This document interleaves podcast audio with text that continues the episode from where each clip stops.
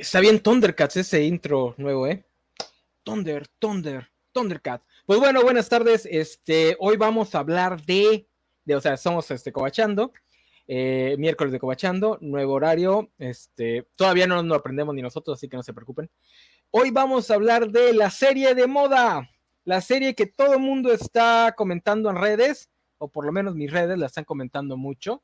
Eh, tan, tan exitosa ha sido que van a sacar la final el mismo día y creo que a la misma hora que los premios Oscar. O sea, así de exitosa ha sido y así de seguro están.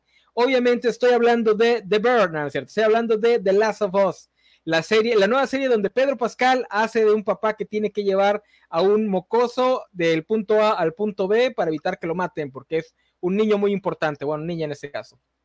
Eh, Quédense con nosotros, déjenme encuentro mi intro. Quédense con nosotros, vamos a estar aquí en la mesa de los rucasos.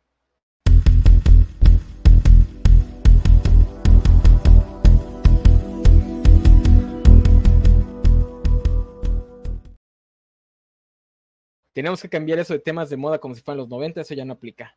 Eh, pues bueno, esta, esta semana tengo la mesa, la mesa de siempre, bueno, un poquito un poquito vacía porque pues la vida, la vida se nos entromete. Así que tuvimos que ir a buscar a los cobachos de cascajo, así que reciban con un fuerte aplauso al buen Alejandro Gámez. ¡Qué hongo, chavos! Oye, Gámez, ¿por qué tu video parece como si estuviera, este, eh, como si fuera noticiario norteño? Mm, yo creo que es la luz. Ahorita cambio la, porque tengo dos tipos de luz, una amarilla y una blanca, entonces tengo que quitar una y pues así eran los noventas, enano. Que, que, tú, que tú eras el que iba a ser supuestamente un una covacharla en vivo de, de, esta serie, pero al final saliste con que no. Ah, ya llegó, ya estás tuiteando aquí. Saludos, mis cobachos, les dejo un afectuoso saludo porque aún no veo la serie por estar viendo la leyenda de Corra. Ah, no, haces bien, haces bien. Primero lo primero.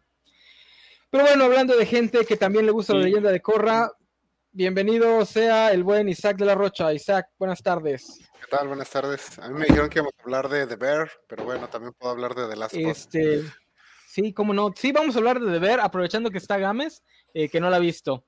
Eh, podemos hacer un poquito de tiempo porque la, la cuarta integrante de la mesa, nuestra buena compañera Sofía, anda ocupadona en, no sé, en cosas de contadores, eh, como ya viene la declaración anual, y ahorita que el SAT nos está enviando a todos correos espurios, seguramente está ayudando a alguien después del ataque de pánico de haber recibido el correo de, del SAT.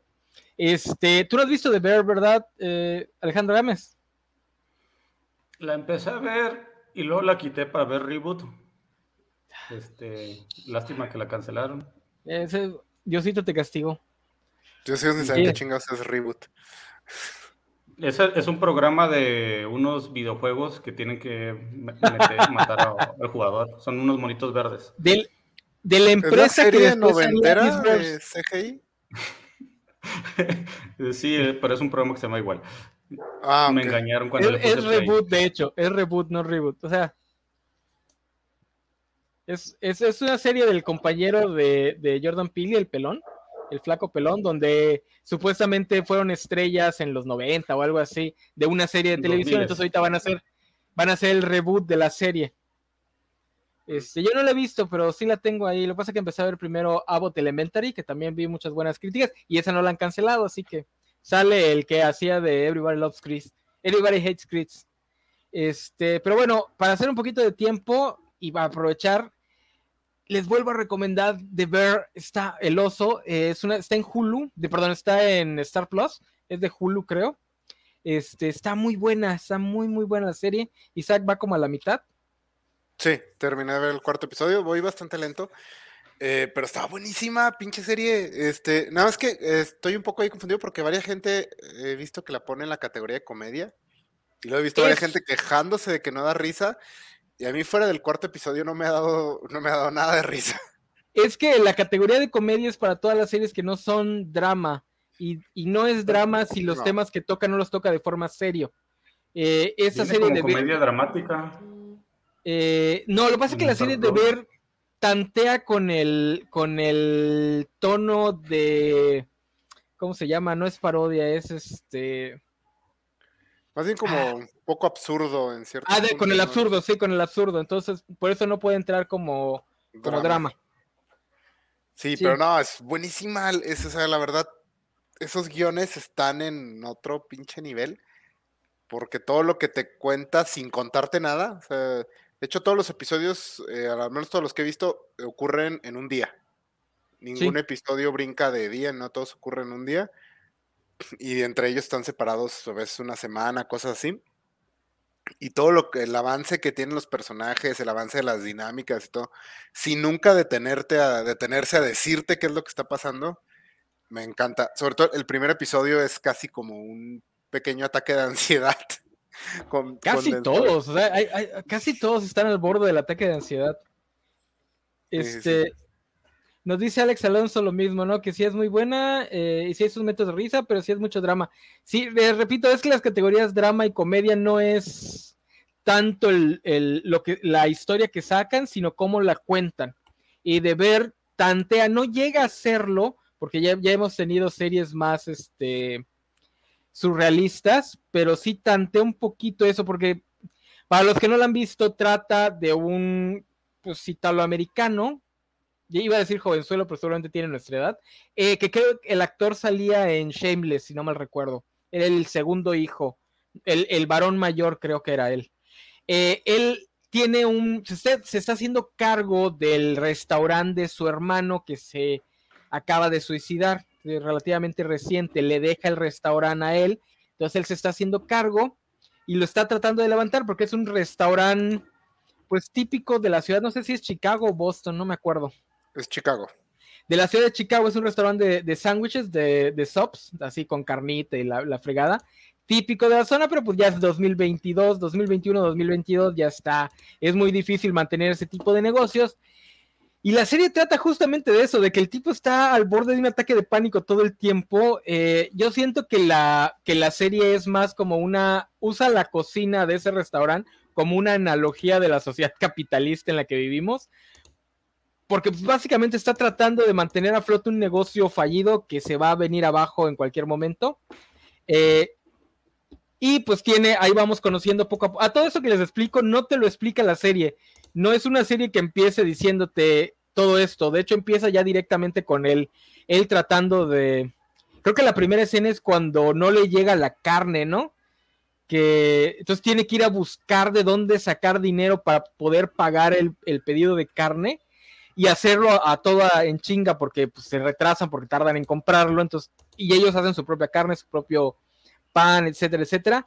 El caso es muy interesante. Eh, obviamente conocemos a los otros cocineros, todos ellos especialistas en algo. Eh, hay uno que se dedica a hacer lo que son los panes y hacer los postres, los pastelitos, etcétera, etcétera.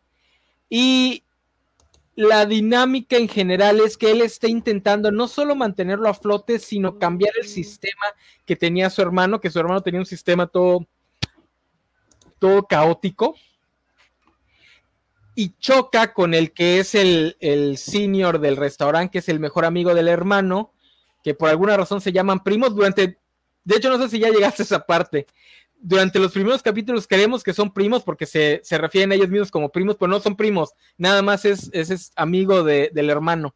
Sí, es como eh, en el capítulo 3, pero ya, ya lo pasé eso. Ajá. Lo que sí no has visto es quién es el hermano, ¿verdad? O sea, ¿qué, qué actor, el flashback de donde aparece el no, hermano. No, el hermano ah. no ha salido para nada. Eh, solo aparece una vez en un flashback y el actor es un cameo muy chido. Eh, también te dan a entender, porque como bien dice Isaac, casi todo te lo cuentan visualmente o entre líneas. Hay muy pocas cosas que te las dicen como tal.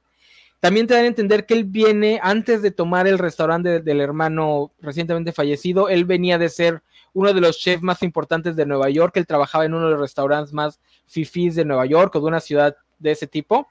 Eh, entonces, para él es básicamente pues bajarse de nivel.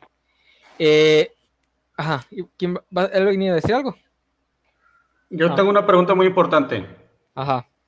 ¿Hay un oso de verdad en la serie? Ah, la primera escena es, pues no sé si es un sueño o qué es, donde se ve que le está intentando abrir la jaula de un oso.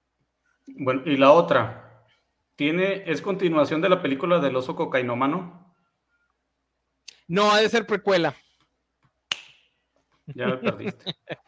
No, pero está muy buena, está, está muy, muy chida. No pasa mucho de esas series donde no hay un plot eh, general, pero está muy, muy entretenida, eh, a menos que sean muy sensibles a las tramas que les provoquen ataques de ansiedad, porque sí, de repente sí está así bien sufrida. está bien intensa, o sea, sí. Bueno, eh, yo que sí he trabajado en producción masiva, nunca no, no soy cocinero, pero se parece un chingo a trabajar en una empresa de producción masiva, o sea, y eh, me ha tocado de situaciones laborales de llegar hacia empresas antiguas con esquemas muy marcados. Y sí, es así, es un pinche cochinero, es un desmadre, todo el mundo es una mierda. Lo voy a ver, a ver si me recuerdan mis tiempos trabajando en Dominos. No, es que digo, y aunque no hayas, o sea, con que hayas trabajado en algún sistema que requiera que saques las cosas en tiempo específico y que cualquier retraso, cualquier mala actitud de alguno de los miembros de la cadena te arruina un día entero de trabajo, o sea, la vas a, la vas a sentir. Es que en, en, mis tiempos, cuando trabajaba en Dominos, que era a principios de los 2000, todavía estaba el martes de 2 por 1 Ahorita ya creo que no lo aplican. Era, ese martes era insufrible de una de la tarde a cuatro y media, cinco, y de seis a diez de la noche. Era lo más horrible. Llegaba a tal punto en nuestra tienda que las pizzas se quedaban en la mesa porque ya no cabían en el horno. y se regalaba muchísimo porque llegábamos tarde todos los repartidores. Pues qué bueno que la regalaban porque hay algunos que la tiran. Este... No, o sea, e-, era la, la garantía que antes estaba a los 30 minutos. Ah, ya, ya, ya, ya, sí, sí, Ah, sí, sí. Ah, pensé que porque te le sobraba. Este, ya para, para cerrar, yo siento que esa serie trata justamente del tira y afloja entre querer cambiar un sistema y querer mantenerlo, porque hay un personaje que vendría siendo como el la coprotagonista, que es el personaje de la muchachita, la que contrata al principio que es pues está jovencita, todavía es idealista, quiere mejorar las cosas, tiene un sentido de ya, ya cambiemos todo. Y entonces el protagonista está entre ella, pues, él también quiere cambiar las cosas, pero está entre ella y el amigo del hermano, que es el típico güey que sueña con los, los buenos viejos tiempos, que tú sí no has llegado a ese capítulo, pero hay un capítulo dedicado a él donde... Ah, bueno, es el del flashback con el, con el hermano, donde no justifican cómo es, porque es, el, es una mierda de persona, pero sí lo entiendes bien duro. Es una super mierda, es un personaje al que tienes unas ganas de pegarle unos madrazos. y de pronto así, en un momento así que rápido que se, se, te pasa, te suelta algo así que lo humaniza tanto y luego vuelve a ser una tremenda mierda. Sí, no, ese, ese capítulo del flashback es el que mejor lo, lo explora. Y nuevamente sin justificarlo, sin, sin blanquearlo ni nada, pero se entiendes por qué es como es. Eh, o por qué, por qué, está tan reacio a, cambiar. Eh, ya cuando veas el final, este, hablaremos de eso, porque el final está, el mensaje que da la primera temporada está medio, medio complejo. Sí, pues tengo muchas ganas, solo que sí, no he podido avanzarle mucho estos días, pero la verdad sí, sí me gustó mucho. O sea, me la recomendó mucha gente, dije, ah, vamos a verla y la empecé a ver con mi esposa y los dos nos gustó bastante, que no esperábamos como que pues mucho, o sea, una serie de cocineros. Y nada, o sea, la verdad sí, sí está increíblemente bien escrita, bien hecha, bien actuada, bien dirigida a los cortes. Sí, Te tienen siempre, o sea, es increíble lo emocionante que es la cocina. No, se, ve que se ve que el creador, porque es otra de esas series que es el creador lo hace todo. Este, sí hay más directores, sí hay más guionistas, pero es de los que de las series donde el creador aparece de, de todólogo. Se ve que el creador se le gusta la cocina, se me hace que es italiano o es este, tiene familia italiana, porque se ve que le gusta mucho, eh, porque sí le, le sí firma, filman con amor los platillos, o sea, sí se ve que pusieron a la gente a cocinar, no nada más te dicen que están cocinando. Pero bueno, rapidito y para hacer un poquito más de tiempo, eh, ¿alguien vio la de eh, la serie de The Witcher Blood Origin o no sé? ¿La viste? ¿Qué te pareció? Eh, en general bastante mediocre, eh, sobre todo el final. Creo que otro final hubiera ayudado bastante. El último capítulo sí está bastante malo. tengo entendido que hicieron bastantes eh, cortes al final. O sea, iban a ser originalmente seis episodios y acabaron siendo cuatro. Sí se nota, sí se nota. Y la serie no tenía el presupuesto para la historia que quería contar. Los monstruos se ven chafísimas. El, el Witcher, proto Witcher que sale al final y el monstruo este que tira los rayos, todos se ven súper chafas. este. Entonces, sí, la verdad, muy triste, estaba muy, muy emocionado. Me gusta bastante Witcher, me gusta bastante Michelle Yo. Entonces, estaba muy emocionado, pero la verdad, sí, la serie está muy olvidable. Creo que sí es como China, la princesa guerrera, sus momentos más chafones. China, la princesa guerrera, cuando empieza a combatir este, dioses hindúes. Sí pasó, nadie lo recuerda. Eh, híjole, no, y está siendo bastante buena onda. Yo de plano diría que es malísima. O sea, de hecho, la, la menciono porque quería mencionar, para los que nos vieron en nuestra covacharla de Willow, mencionamos mucho lo importante que era en esa serie, que el cast tenía muy buena química y eso llenaba la pantalla. Blood Origin es el ejemplo opuesto de eso, de cuando tienes un cast que no está bien armado, no porque sean malos los actores o actrices, tienes a esta actriz, a esta actrizaza eh, súper desperdiciada. Los otros actores no reconozco a ninguno. Yo no diría que ninguno es malo per se. Hay un par que se me hace que tienen bastante carisma, especialmente la actriz que hace de la enanita. Eh, bastante carismática. Cuando Sí. aparece se vuelve un poquito más entretenido. Pero en general no tiene nada de química ese cast. Eh, hí- híjole, y además, la, la verdad, una de, la, una de las peores casteadas es la protagonista. Mm. Cero química. Sí, la, bar, el bar, la barda. Sí. Cero química y además, como es un bardo, la ponen a cantar. Y señores productores, si no tienen a alguien de la talla de Lin Manuel Miranda o no tienen a Disney, a la empresa del mal que es Disney detrás, no pongan números musicales en sus canciones, no les salen bien. El primero de, eh, de Dandelion o como se llama, el bardo de Witcher, Toy Second to the Witcher. Ajá, fue ah, un garbanzo de libra. Digo, porque también acabo de ver la de Pinocho y las canciones están, híjole, no sé de dónde sacó al, es que necesitan ser muy buenos en este tipo de canciones, que son canciones con historia y dentro de una historia, no es nada más que sean músicos. Ah, aparte, Blood Origin hizo algo- que me. Bueno, la franquicia Witcher tiene un problema. Quiere un chingo ser Game of Thrones. Siempre tienen subtrama política y siempre es la parte de más de hueva. La subtrama política de, de Blood Origins es una mamada, o sea, no se le entiende nada. Todo el tiempo están hablando de que la gente tiene hambre y van a viajar a otros universos y es absurdo. O sea, al final, cuando sale la villana vestida de mala de los Power Rangers, dije, "Ok, esto, esto era lo que necesitábamos desde el principio, ya. o sea. Pero Es que aparte, Sí. Ajá. Sí, Es que dale, si es de. Witcher, ti- tienes dos, o adaptas los del libro o te vas por el videojuego y enseñas carne con monstruos, que es lo que muchos jugaron, quieren el, el Witcher, o sea, peleas con monstruos, con seres mitológicos y a gente Cavill bañándose en un, en un tambo. pero, y luego aparte, el, la- Sí, es muy el mala. grupo De hecho, ajá. Tiene tres personajes que son eh, guerreros gruñones con pasados oscuros que quieren dejar atrás. O sea, tres personajes que son el mismo Y dos, de- dos hechiceros. y dos son güeros. ¿Y dos qué?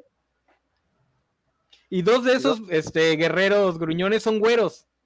Sí, aparte, o sea, es, es por qué, o sea, en este tipo de casting lo que haces cuando no hay mucho tiempo para darles un, mucha eh, atención a todos es personalidades grandes, motivaciones simples. La Enanita es el mejor ejemplo. Y Michelle yo creo que también entra. O sea, una personalidad muy exuberante para que llame la atención y motivación es matar a X, rescatar a Y o algo así sencillo. Y ya, dejas que esas personalidades choquen y hagan cosas. Aquí aparte, no, no entiendo, o sea, luego sí se me confundían quiénes eran los, los soldados gruñones. Sí, no, sí, tristísimo. Y lo que dices de tenían poco presupuesto, no creo que tuvieran menos presupuesto que, que Willow. Pero insistieron en hacer cosas que no tenían el presupuesto para hacer. Eh, eh, y fíjate que lo más triste es que la trama de la princesa sí era interesante, sí pudo haber sido interesante. Eh, porque pues empieza bien cliché, ¿no? De romance sobrenatural de uno de los guerreros gruñones estaba enamorado de ella y después descubrió, ah, ella es la mala. Es, ah, mira, pues estaba cotorro, lástima que es. Es aburrido y son nada más cuatro capítulos. Pero bueno, hablando de princesas, acaba de llegar nuestra princesa del SAT. Buenas tardes, Sofi. Ahora sí ya podemos empezar con The Last of Us, que es por lo que la gente nos vino a ver, pero ajá, les metimos ahí una reseña de The Bear y de Blood Origins este, de la nada. Eh, ah, pues ya llegó Semixley, llegaron juntas. Este, hoy es el día de papá, de papis, claro que sí, porque hoy vamos a hablar realmente de The Last of Us, la enésima versión de Pedro Pascal siendo un papi. No es cierto, nada más es la segunda, pero pues ya, ya lo typecastearon así. Yo, yo pensé que la, la, vigésima ocasión de ver zombies, porque dicen que ya está bien choteado el tema. Sí, los zombies están bien choteados y la, la serie lo sabe, porque en tres capítulos lo, de, lo menos importante han sido los zombies. Pero es que en el juego lo menos importante son los zombies, también. O sea, desde el juego te manejan eso. O sea, no, es un pero juego bueno, survival horror, pero lo más interesante son los malos humanos y toda la, toda la historia que eso conlleva. Los verdaderos monstruos son los humanos. Pero bueno, ya que vamos a empezar, este... Eh, ¿Ustedes, ustedes le, le, dejarían a Pedro Pascal su, eh, el cuidado de sus hijos? Gámez, ¿dejarías que Pedro Pascal vaya a los cumpleaños de tus hijos en vez de ti?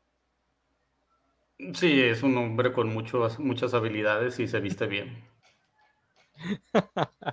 Isaac, tú no tienes hijos, pero si tuvieras, ¿se los dejarías a Pedro Pascal como niñera? Sí, claramente llegaría a extremos absurdos por proteger sus intereses, entonces, pues, va. este. Yo, yo sí viene Oscar Isaac en el paquete. este, dice. Dice Semixley, no mientras la versión más papi de Pedro Pascal, Oberyn. Sí, técnicamente Oberyn también es un papi y en los libros es un buen padre porque cría a seis hijas con, con personalidades diferentes y a las seis las, las convierte en personas peligrosas sin tratar de forzar a ninguna a hacer algo que no es. Por desgracia, eso no aparece en la serie y en la serie voy a considerar que no tuvo hijos. Eh, pero bueno, eh, pues ya que estamos hablando de, de, Pedro Pascal, ¿ustedes creen que es el nuevo Chayán? ¿No era Carlos Rivera el nuevo Chayán? Este, pues no sé. Pues, eh, Pedro Pascal va a ser el Chayán de los Millennial. Porque ya definitivamente se va a quedar como el papi de todos. Él o Oscar Isaac. Este. ¿Qué opinan? Vamos a empezar por ahí. ¿Qué opinan de Pedro Pascal? Que por ahí andaba ya en la cuerda floja de si lo están sobreusando mucho, un actor que no tiene mucho rango o que no hemos visto en mucho rango. No sé si tenga más rango actoral. Definitivamente él está firmando todos los, los este, guiones que hacen el mismo papel que ya, que ya lo hizo famoso. ¿Cómo están viendo a Pedro Pascal en esta nueva serie? Mira, si a La Roca le funcionó, yo no sé por qué a Pedro Pascal no. Muy cierto. Aparte, el papel mmm, realmente no te exige mucho, porque aunque viene un videojuego, el personaje del videojuego tampoco que tú digas que eh, tiene grandes eh, partes actorales, no. Lo que sí tiene que tener es cara de sufrido y que sufra, y a Pedro Pascal se le da. Sofi. Pues yo, o sea, va a sonar mal, pero creo que es, es eh, como este tipo de actores que como son más carita, digamos, jalan más por la carita que por la actuación. Pedro Pascal es guapo. No creo que sea el único. Es que no, no es guapo como ah. per se, sino que tiene un no sé qué, qué, qué sé yo. Ah, ok, ok, ok, sí, sí, sí. Entonces, este, creo que es así como que ves las cosas por ver, ah, Pedro Pascal. Ah, no, no será ese, esti ese estilo clásico de tipo vaquero mexicano de los 60, 70 de que tiene que ser feo para que ser guapo o algo así, por ahí va, ¿no? Más o menos. Pero no es menos. feo, o sea, en realidad no es feo, pero tampoco es guapo, guapo. O sea, tampoco es eh, tradicionalmente guapo, pues. Es, es, feo para Hollywood, como dirían los Sí, pero, pero como que se pierde todo eso del, del metrosexualismo que tuvimos en los 2000 y se enfoca a otro lado, porque como decías, Oscar Isaac es la otra cara, el que sí es guapo. Ese sí es guapo. Los pones juntos Dice, y se nota la diferencia. energía o actitud de guapo. dice Luis, dice Luis, este, es feo, fuerte y formal. Alguien es de nuestra generación. Este, no, yo sí, yo sí voy a defender porque en, en el Mandarinas él no actúa la, parte física, él nada más presta su voz. Eh, aquí sí tiene, aquí tiene que hacer lo mismo, lo que tendría que hacer en, el, en The Mandalorian si él tuviera, si él estuviera bajo el traje, que es actuar con su cuerpo porque no tiene muchos diálogos. Y eso sí lo, lo está haciendo relativamente bien. Digo, también es cosa de que tienen muy buenos directores porque sí está muy bien dirigida la serie, no tanto como The Bear, pero sí está muy bien dirigida la serie. También narra visualmente las cosas, que luego es un poquito raro encontrar en series que buscan ser populares, porque las series populares la gente las tiende a ver cuando barre, entonces tienes que poner todo en los diálogos porque nadie está prestando atención. Esa serie no, esa serie sí se atreve a contar algunas cosas con, con la parte visual eh, y creo que pues Pedro Pascal lo hace bien, pero como dice Isaac, o sea, si La Roca puede vivir de hacer el mismo personaje, ¿por qué Pedro Pascal no? Bien por el chileno, este, que, de hecho creció en California, pero pues es de origen chileno. Eh, ya con que hable español es ganancia. Sí, pero hablas español este, más californiano, o sea, más de, de, de del español gringo, por así decirlo. Eh, pero bueno, no solo, digo, y también la, ropa que le ponen está muy chida. Ya me quiero comprar mi camisita de mezclilla. Este, no se me va a ver igual, pero pues me quiero comprar mi camisita de mezclilla. Eh, pero hablando de los protagonistas, pasemos a la segunda protagonista, a la buena Bella Ramsey, que al principio hizo enojar mucho a los Incel, que siguen diciendo que debió haber sido Elliot Page. No sé por qué quieren que un hombre de 35 años interprete a una niña de 14, pero bueno. Eso, eso viene del juego, o sea, Sí, este, sí, sí. Gráficamente, el personaje de Ellie, malamente, sí, se parece porque está basado en ella, pero no está basado en ella oficialmente. Sí, sí, sí, no le pidieron permiso. incluso, incluso él se quejó cuando le preguntaron de que no le, no le gustaba que lo hubieran usado de referencia. Sí, porque hasta pusieron más, desnudo, ¿no? Mm, no, es en otro juego. En otro juego donde ella sí, sí participó y, dio su apariencia en el ah, Souls, que salió casi al mismo tiempo, o sea, un poquito después. O sea, fue un motivo de, enojo. Ah, pues de haber pasado los archivos. Este, a mí me, a mí me gusta, a mí me está gustando mucho y entiendo, ya después de haber visto tres episodios, yo no he jugado el juego, he visto algunos este, metrajes en TikTok y entiendo por qué castearon a esta actriz que no sé qué edad tenga, pero seguramente es mínimo 20 si tiene, o sea, ya no es una chavita, eh, está interpretando a una niña de 14. Pero sí entiendo por qué la castearon, porque creo que la serie quería tener a un personaje que no fuera cute, porque pues eso es lo obvio, ¿no? De, pues, vas a tener una niña de 14, pues pon a una niñita cute para que tengas al güey mal encarado, que la tiene que proteger y salvar, tipo la que hizo de X23 en, en este en Logan. Eso es, dice, no, es que tiene que ser bonita, lo, cálmate pedófilo para empezar. Y segundo, ¿qué no jugaste el juego? O sea, que no sabes a dónde va esta, esta este personaje. eso necesitas alguien que te dé ese tipo de rango actoral, porque si vienen cosas pesadas y no cualquiera te lo va a dar. No, pero además desde aquí ya se ve porque también tiene que ser medio castrosa sin que te caiga mal. Porque, y eso es algo difícil de encontrar en las actrices famosas, o sea, que ya tengan cierto following en Hollywood, porque o ya sean súper sexualizadas para cuando llegan a los 20, como la de Merlina, bueno, las dos de Merlina, o son las típicas cute. entonces necesitas una actriz que pueda jugar los dos lados, o sea, que sí entiendas que alguien la quiera proteger nada más al verla, pero que también te caiga mal de repente y sí entiendas por qué la figura tanto en, agarrarle cariño. Eh, y creo que lo hace. Imagino que ya después también van a usar el, que sea una bada, si sepa pelear y la fregada, cosa que ya vimos hacer a Bella Ramsey en Game of Thrones, lo único decente de la última o la penúltima temporada, su pelea con el gigante. Eh, entonces sí, sí, sí entiendo por qué, por qué la castearon, no nada más por tratar de colgarse de, pues de su escueta fama de Game of Thrones. Sí, yo creo que está haciendo muy buen papel, aunque sí, sí he visto muchas molestias. En general, los fans del videojuego sí se están clavando un chingo en el aspecto eh, visual de los personajes. el- con la hija de Joel, con Joel incluso he visto algunos que no, no les encanta Pedro Pascal, y con ella que pues, no se parece mucho a la del videojuego. Pero, y en general creo que, supongo que es la desventaja de un videojuego diseñado tan eh, Tan realista, realista. que sí, pues las caras que te imaginas son caras humanas. Pero a mí sí me está gustando mucho el papel que está haciendo, porque sí, como dices, mm, camina muy bien el filo ese de caerte mal, pero no tanto como para que digas, ya déjala ahí. Sí, sí, sí. Que, Sí, que a mí, a me pasó. No, dale, dale. sobre todo este episodio que decía yo, ¿es mal que quiera golpearla cada cinco minutos? o sea, efectivamente, como dicen, no como para decir así, déjala ahí, pero sí, así es como de repente sí dan ganas como de cachetearla. Entonces, este, sí, pero sí. Sí, es el, personaje, recordemos que es un- una, una niña que estuvo prácticamente en prisión, porque estaba en un, en un campo de concentración, y está conociendo la libertad, o sea, prácticamente todo es nuevo para ella.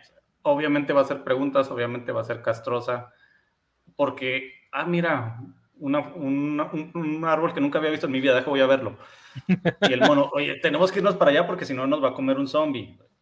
Obviamente es parte del personaje. Me ha gustado mucho cómo la serie está enfatizando eso, todo lo que ella no conocería, porque en el juego sí lo vemos, pero no a este grado. O sea, la serie sí lo está, por ejemplo, me gusta mucho cuando se sube a la camioneta y dice, no manches, para mí esto es como una nave espacial. Porque si pues, ¿cuándo? O sea, no sé nadar, pues sí, ¿dónde chingas quieres que aprenda a nadar? O sea, Eso me está gustando mucho, que lo están recalcando mucho, este, eh, que ella nació después del fin del mundo. Entonces, pues su marco de referencia es completamente diferente. Eso ha hecho bien interesante. Y creo que es de las cosas que la serie ha hecho mejor. O sea, está adaptando el videojuego, pero está agarrando estos hilitos que estaban ahí y los está estirando para darle pues mucho más cuerpo a la historia. Sí, y también eh, me gusta mucho cuan- esto que utilizan como cuando ella dice, es que fui a la escuela, pero no nos enseñaron eso. Entonces, así de que te das cuenta de que su escuela en realidad no es una escuela. Eh, me gusta mucho eso también. Sí, de hecho, eso nos da pie para pasar al siguiente punto, que es este otra loca historia de zombies. Eh, pero antes de eso, quiero este, regresar un poquito a, la- a lo que es la interacción entre, entre Ellie y Joel, que a pesar de que es el tercero, segundo o tercera vez que vemos a Pedro Pascal hacer del papá que quiere cuidar a un niño, en esta ocasión creo que la serie sí está intentando recalcar que no va a amar a la niña enseguida, y que vamos a ver cómo poco a poco le va agarrando cariño, porque hasta ahorita ese ha sido como que el mini arco de las tres versiones y se enfatiza más si recordamos, ahorita que mencionaron a la actriz que hace de la niña, si mencionamos su relación con su hija, porque la actriz que hace de la niña, de la hija, sí es la típica actriz cute, su relación, su dinámica sí es la típica de, ah, el papá que es medio gruñón y la niña que es así toda cute. Entonces sí hay, sí hay un contraste con, con la hija, que no me acuerdo cómo se llama, y con Ellie, que no es Sara. lo que, este, Sara. Que de hecho también Es- se, se ve que la relación con su hija es más como que ella lo tiene que cuidar a él, o sea, de cierta manera Ujú. se entiende. Entonces sí es como, eh, no, no solamente el hecho de que a esta niña no, no, no la quiere, o sea, sino que más Ujú. bien va siendo circunstancial el cuidado que tiene, que va a tener con ella, eh, sino también que es una dinámica que él se ve que no conoce. O sea, obviamente sí es el papá, pero sí también eh, se ve que ella, que su hija estaba muy al pendiente de él. Y, Sí, y es, no, no- es eso y otra cosa, o sea, recordemos lo que en los primeros 20, 30 minutos del primer episodio lo que pasa, vemos la vida de Sara, un poco la de Joel, pero el final, o sea, el, el final cuando pierde a su hija de la forma que la pierde, sea, obviamente queda impregnado en él y, y tener que cuidar a- otra vez a una joven en ese mismo, un esquema parecido, o sea, obviamente es un choque de, no es algo que quiera hacer. Pero además, una, una joven que no se sabe cuidar a sí misma, porque la única experiencia que tiene cuidando hijos es a una hija que era bastante, este, que se podía cuidar ella sola. Autosuficiente. Autosuficiente. Este, que es otra cosa que me gusta del personaje de Ellie, porque también no es un adulto chiquitito. Sí compras que sea una niña de 14, como decía Game, o sea, hay cosas que ella nunca ha visto y que por lo tanto le van a llamar la atención. Eh, no sabe medir bien el peligro porque pues nunca ha estado en esas situaciones e incluso si ya ha estado en algunas situaciones similares, pues sí, es, es una niña, se le olvida que hay peligro. No, y Eh, es la elegida, o sea, ella no se también. infecta. Entonces sí es interesante que le tienen que recalcar, o sea, que no te infectes no quiere decir que no te puedan despedazar, eh, o sea, tranquila. o que no pueda causar la muerte de otras personas. Sí, sí, también. No, y el cómo se ha ido ablandando la relación entre ellos, creo que ha sido una progresión eh, bastante ligera, que eso me está gustando. O sea, en este, el tercer episodio se ve una relación un poco más suave entre ellos dos, pero no son compas, no, no es que ya la quieran ni nada. O sea, sí son dos personas con personalidades difíciles, la verdad. Lo, los dos la, la, pensaría para ser amigo de ellos, entonces juntarlos está interesante cómo se van poco a poco acercando, pero no, no ha habido ese momento mágico de, ah, sí, ya somos amigos. Que imagino va a ser el final de temporada. Eh, pero bueno, ahora sí ya podemos hablar de lo que es otra loca historia de zombies. La trama del presente. Vamos a empezar primero con lo que es la parte más escueta de, la serie, que es la trama del de 2023 en este mundo postapocalíptico. Eh, pues es un mundo donde hay unos zombies champiñones, eh, la gente ya está metida en ciudades acuarentenadas, bastante influenciado por la, por la, la pandemia que acabamos de vivir. Eh, hay una organización terrorista, pero lo importante es que, como ya mencionó Isaac, Ellie no se infecta, o sea, se infecta, pero parece ser inmune. Entonces puede ser la, pues, la cura para la enfermedad que es una enfermedad causada por un hongo, el hongo que se le mete a los insectos y los hace zombies, pues mutó en algún momento y pasó a los humanos y ahora los humanos se vuelven que es asquerosísimo. Eh, no la vean comiendo pizza, por favor, no es recomendable. Este, súper, súper asqueroso. Eh, y bueno, es, es, una historia, tenemos que ir del punto A al punto B. Por ahí hay algunas subtramas que imagino van a ser importantes más adelante, si no en esta temporada, en las siguientes. Eh, la de los, los, terroristas, los Firefly, porque pues, el gobierno para mantener cierta orden en este mundo caótico, pues se ha vuelto un gobierno totalitario. Entonces hay una organización de Freedom Fighters para algunos, terroristas para otros, llamadas las Firefly, las Luciérnagas, que son los que están interesados en llevar a, a Ellie a una de sus pues, bases donde la pueden investigar. Eh, también vemos que hay una trama con el hermano que anda perdido al principio de, de la, serie. Conocemos que Joel tiene un hermano. Eh, ahorita no sabemos dónde anda. Sabemos que andaba en Wyoming, que estuvo metido con los Fireflies. Entonces van a llevar a la niña hasta donde está él porque algo le está pasando a los Fireflies y nada más los encuentran ya muertos. Eh, es a grandes rasgos la, la trama de, del presente. Eh, obviamente hay obviamente hay detalles, ¿no? Como, como la historia de Tess eh, y cositas así, ¿no? Eh, ¿Qué les parece? ¿Qué les parece? Porque los zombies están choteados, o sea, el, el futuro posapocalíptico está súper choteado. Esta tiene la gracia de que toca temas, pues, tristemente contemporáneos, como es una pandemia y cómo la sociedad no está preparada para enfrentarlas. Este, pero fuera de ahí, pues ya lo hemos visto, ¿no? Tuvimos 10 años, 11 años de, de Walking Dead. Entonces, ¿qué, ¿qué, les parece esta parte de la historia? Gámez. Este, sí, aunque el género de zombies, como comentamos fuera de, de línea, sí está choteado, pero aquí lo que Last of Us usa los zombies como excusa para contarte la historia, para mo mo mostrarte un peligro de lo que hay de punto A a punto B mientras vemos cómo la. Gámez, la eso, sociedad... eso, eso lo han hecho las historias de zombies desde hace 10 años. De eso trata de. Walking Dead. Yo también lo pensé, pero luego me acordé que eso trataba de Walking Dead. Sí, por eso, pero aquí vemos un poquito más. O sea, Walking Dead te muestra cómo es el mundo con zombies cuando empieza la, el, el outbreak. Empieza no. ahí. ¿Sí? No, no, no. The Walking no, Dead empieza ya varios años después. Despierta este hombre del, co del coma y está el outbreak de los zombies. Bueno, pero no. duró tanto de Walking Dead que los pudo contar todo, de hecho. O sea, no, aunque no, inicia no. como seis meses después del. Sí, este, ¿no? no como seis meses. No, año, no, te lo, te lo digo porque es el pitch de, de Kirman. Decía, no vamos a empezar la historia donde termina, vamos a empezar la historia donde terminan las historias de Romero, que es cuando, o sea, ya vamos a empezar cuando ya Break ya está a full, cuando la sociedad ya colapsó, ya se está empezando a levantar. Ese era el pitch eso, original de Hitman.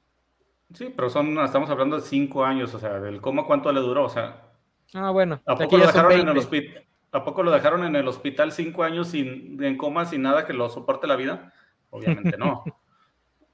Aquí El, estamos cap- el hablando de 20 Capitán América ya- estuvo 100 años. Nah, pero congelado. Y tenía el suero. Aquí son 20 años donde ya, ya hubo un outbreak, ya se cayeron la sociedad y se, está levanta, se levantó en algo que está más o menos acomodándose, pero que no es lo ideal para nadie.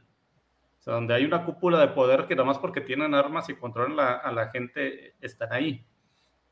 Eso, eso es algo Ok, que sí se ve en alguna película de Romero, pero muy poco en la de, creo que en la última donde van. En la chafa. que- En, en la chafísima. donde los zombies están en, en sus casitas y ven los Sí, donde hay un zombie que levanta una escopeta y la aprende a usar ahí mismo. Eh, Sí. Y aquí es más el viaje, o sea, el, viaje de la peli- del juego está inspirado en una película de Viggo Mortensen. Ah, la de la carretera. Ajá. Y es más que nada eso, la- la- el conocimiento sobre los personajes, es más el viaje, lo que vamos a ver en el juego y en la serie. Y a mí Oye. se me hizo muy, muy parte porque el, el principio a mí me impactó, o sea, cuando lo jugué, fue como al inicio de 2014, pues ya tenía una hija de dos años, ver esa escena donde te matan a la hija en los primeros cinco minutos de un juego, pues te impacta y te deja sabiendo más. Y a medida que juegas, el gameplay, que sí es muy básico, pero es- está chido y tiene bastantes cosas interesantes, que aquí un agregado interesante de la serie son los pequeños momentos del episodio 1 y 2 al principio, que te hablan sobre, en los 70 de que el, el científico, no, es que téngale miedo a los hongos Pero y no a los de los pies. de eso vamos a hablar en el siguiente punto, porque eso me interesa Bueno. bastante. Bueno, entonces eso es lo que a mí me Pues, llamó más más la atención, tanto del, de- del juego de Ah. la serie. ¿Alguien más opina, eh, Sofía, de, Eh, de esta parte del presente? Pues yo sí, o sea, el- la historia de Last of Us es súper básica. ¿O no? Creo que estamos desfasados. Sí, están desfasados. pues- Sí, no, pero tú síguele, Isaac. Ok. Sí, la historia de Last of Us es súper básica, pero está bien ejecutada. O sea, aquí lo importante son los detalles, no la historia en general. O sea, no, la historia sí no tiene mucho chiste.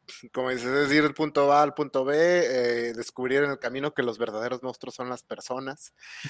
Y este, así lo de siempre. Eh, The Last of Us tiene la ventaja de que el juego sí tiene una buena historia. No es una historia espectacular, pero sí es una buena historia. O sea, no es como la mayoría de los videojuegos que los gamers decimos, ah, tiene buena historia, pero la, la verdad la vez de lejito está súper pendeja. O sea, no es la situación de Resident Evil que dicen, ah, ¿por qué no solo adaptan los juegos? Porque la historia de Resident Evil está súper idiota.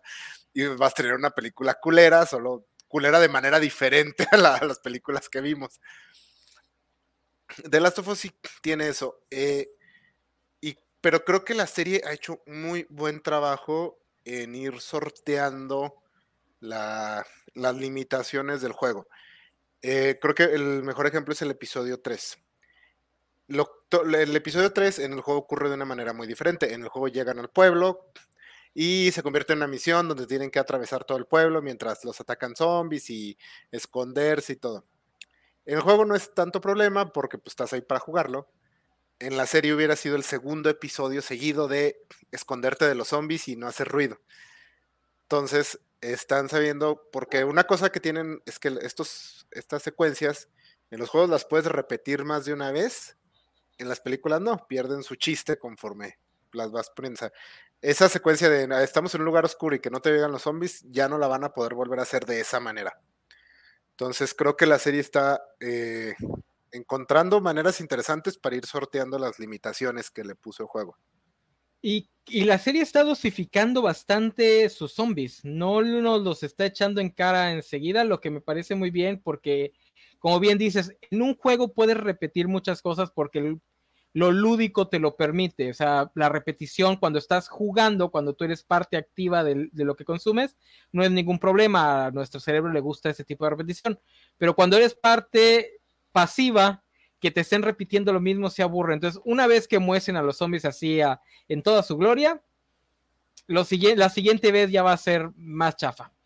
Este, pero Sofi, ¿tú qué opinas de, este, de la parte del presente? De los zombies, de esa historia de Bueno, mi primer apunte es que yo creo que también los están dosificando porque estaba viendo que el, la- el maquillaje sí es maquillaje, entonces yo creo que sí, este, les debe costar un poquito de trabajo. caro. No, y Sí, pobre de caro. los güeyes. No, ya, Tienen que traer un champiñón gigante, ¿cuánto se tarda? Y esta cosa que le sale de la boca y que tiene como puntitas, a mí me da un asco. Ah, Ese, bueno, ese- ese debe ser CGI. pues quién sabe, pero sí me dio asquito. Bueno, este, eh, eh, la verdad es que yo no vi The Walking Dead, nunca me dio ganas, este, pues sobre todo de, porque vi que ya este, decían que las temporadas estaban muy feas. Entonces, este, creo que para mí no fue como tan choteada la, la historia, eh, pero pues sí he visto Resident Evil y esas cosas, entonces, este, creo que eh, me gusta esto de que se están centrando más en los personajes, que obviamente es el chiste, pero a mí sí me molesta un poquito esto que comenta Gámez, este, de, de, digamos, el shock value que están utilizando con los niños, porque en el primer capítulo se te muere la hija, en el segundo capítulo eh, creo que sale un niño o algo así, ah, al niño al que, este, ah, no, también es en el mismo Es el primer capítulo, ¿no? Que también el niño que le dicen, ay, vas a estar bien, ¿no? Y lo matan, así de... ah, Y para el tercer capítulo, otra vez el bebé, que ya vimos que lo balacearon, ¿no? Entonces, así, a mí sí, sí me está molestando un poquito que utilizan a los niños de Shock Value, eh, pues porque pues está bien que sí, los niños nos duelen a todos, este, a menos que seas una persona sin corazón, A mí no. eh, pero... Este, pero sí, o sea, me gusta que se estén eh, centrando en la historia y sobre todo que, o sea, la verdad, el tercer capítulo a mí sí me sorprendió. Yo no, yo no me esperaba que tuviera así una reacción emocional en una serie de zombies. Entonces, este, creo que a mí se me está sorprendiendo muy gratamente. Eh, de Sí. hecho, ahorita lo que menciona Sofi, eh, el juego sí tiene ese problema. Es, es un pinche torbellino de miseria al grado de que realmente al final del juego ya estás un poquito asqueado. Este, el giro final que tiene el juego está muy chido, pero es puro shock value. O sea, y creo que la serie le estaba pasando. El primer número se muere la hija, y luego ven este niño. En el segundo se muere Tess. Eh, si hubieran seguido el juego, en el tercero, en lugar de la historia que vimos, teníamos otro momento así de, ah, no, se infectó y se murió. Eh, viene otro más adelante. O sea, básicamente íbamos a tener un momento así de dolor y miseria. De hecho, con niños. Bueno, lo tuvimos. o sea, el, tercero también. No, no Sí, es, pero que, es que en el, en juego. Pero es y que sería bonito, enano. En el, juego, en el juego no te puedes encariñar con nadie, o sea. a- a Pero este sí punto- llega a ser eh, como mórbido y cansado. O sea, en el juego sí, Sí. llega a ser que no mames, ya. o sea, Eh, eh, en cualquier narración es lo que le pasó a Game of Thrones. O sea, después de un rato, cuando cu- justamente cuando dices, ay, no me puedo encariñar con nada, pues ya es cuando ya valió, porque dices, ah, o sea, se va a morir, entonces ya para qué. Y por ejemplo, eso le pasó a The Walking Dead. Yo no vi la serie, pero el cómic. eh, yo llegué como al número 52 y dije, ah, vence la chingada. O sea, ya, esto no, solo, solo me he pasado mal durante 50 números. O sea, ya. Entonces sí, creo que la serie, el tercer capítulo, aunque es triste, es una manera muy diferente Sí. de ser triste. O sea, no es este torbellino de oscuridad y miseria postapocalíptica, así, porque sabemos que vienen los caníbales, entonces o sea, está bien así el respiro. No, sí, te muestra que dura- durante todo el torbellino de miseria y durante todo negro hay un rayito de luz donde una pers- unas personas pueden encontrar cierto grado de felicidad, aunque el mundo se haya caído en pedazos. Aunque el mundo no se esté levantando, hay formas donde, o sea, y es un mensaje para Joe, lo- que le- la carta al final, o sea, el mundo está destruido por dentro desde años. O sea, vi- vive de ser contrabandista, se le acaba de morir una pareja sentimental que no se había dado cuenta que era su pareja sentimental hasta que se le muere. Y hasta que le dicen en la Pensaba que era su dice- pompi nada más. Sí. Eran roomies. ese- somos compis. Y hasta el, y luego de que le leen la carta, dice, ah, pues sí, cierto, ¿verdad? Chin. 20 años y eso era, era lo que me quería decir. Y entonces es el cambio por- de los protagonistas, tanto de él y de vi- vivir de fuera de la burbuja y ver realmente lo que es la sociedad, que todo lo que le dijeron en la escuela era mentira, hasta de Joel de decir, ¿sabes qué? Es que tal vez hay un poco de esperanza en este mundo lleno de pobredumbre. Aquí nos dice Luis Juárez, el hongo podía solo matar a la gente, será la misma historia. Muy cierto, yo hasta, yo no he jugado el juego, pero hasta ahorita los tres episodios sí siento que los, la parte de los zombies la están manejando lo menos posible. No sé si porque después lo quieren manejar más o si simplemente eh, nada más es la excusa.